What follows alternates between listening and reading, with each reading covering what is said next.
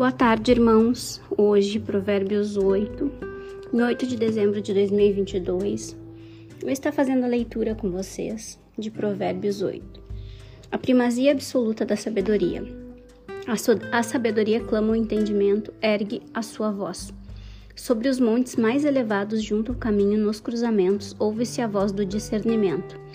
Ao lado dos portais, à entrada da cidade, portas adentro, ela conclama em alta voz. A todos vós, ó homens, suplico, dirijo a minha convocação a toda a humanidade. Entendei, ó incautos, a prudência, e vós, insensatos, compreendei a sabedoria. Ouvi, pois, proferirei conselhos excelentes, os meus lábios falarão de assuntos justos e práticos, a minha boca proclamará a verdade, porquanto meus lábios abominam a malignidade.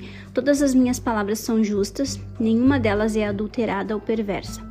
Para os que possuem discernimento, são ensinos claros e veredas retas para os que alcançam, para os que alcançam o conhecimento. Recebei o meu ensino, e não a prata, preferi o conhecimento antes do ouro puro.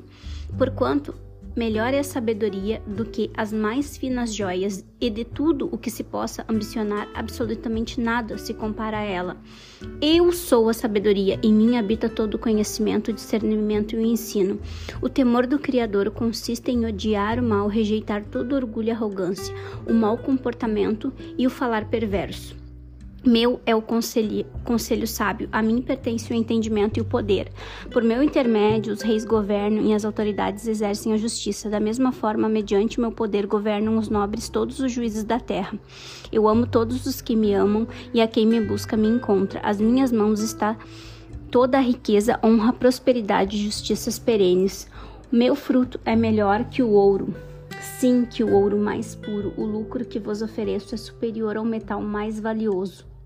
Ando pelo caminho da retidão, em meias veredas da justiça, outorgando riqueza aos que me amam, ofereço, oferecendo a estes prosperidade sem fim. A sabedoria vive para sempre. O Senhor me possui como fundamento do seu caminho, antes mesmo do princípio das suas obras mais antigas. Fui formada desde a eternidade desde a origem de tudo, antes de existir a terra. Nasci quando ainda nem havia abismos, quando não existia fontes carregadas de água, antes de serem estabelecidos os montes e de se formarem as colinas, eu já existia. Ele ainda não havia formado a terra tão pouco os campos ou as partículas de poeira com as quais fez o mundo.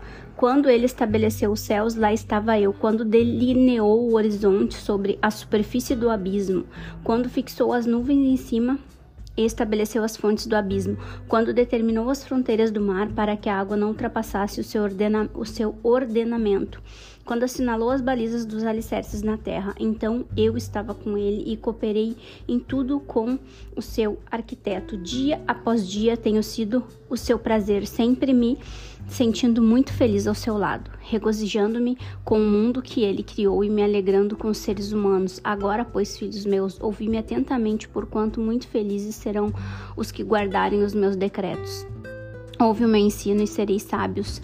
Não rejeites a minha instrução. Bem-aventurado todo aquele que me dá ouvidos, vigiando dia a dia a minha porta, aguardando com esperanças ombreiras da entrada da minha casa, porquanto toda pessoa que me encontra acha a vida e ganha favor do Criador. Todavia, aquele que decide afastar-se de mim, a si mesmo se flagela.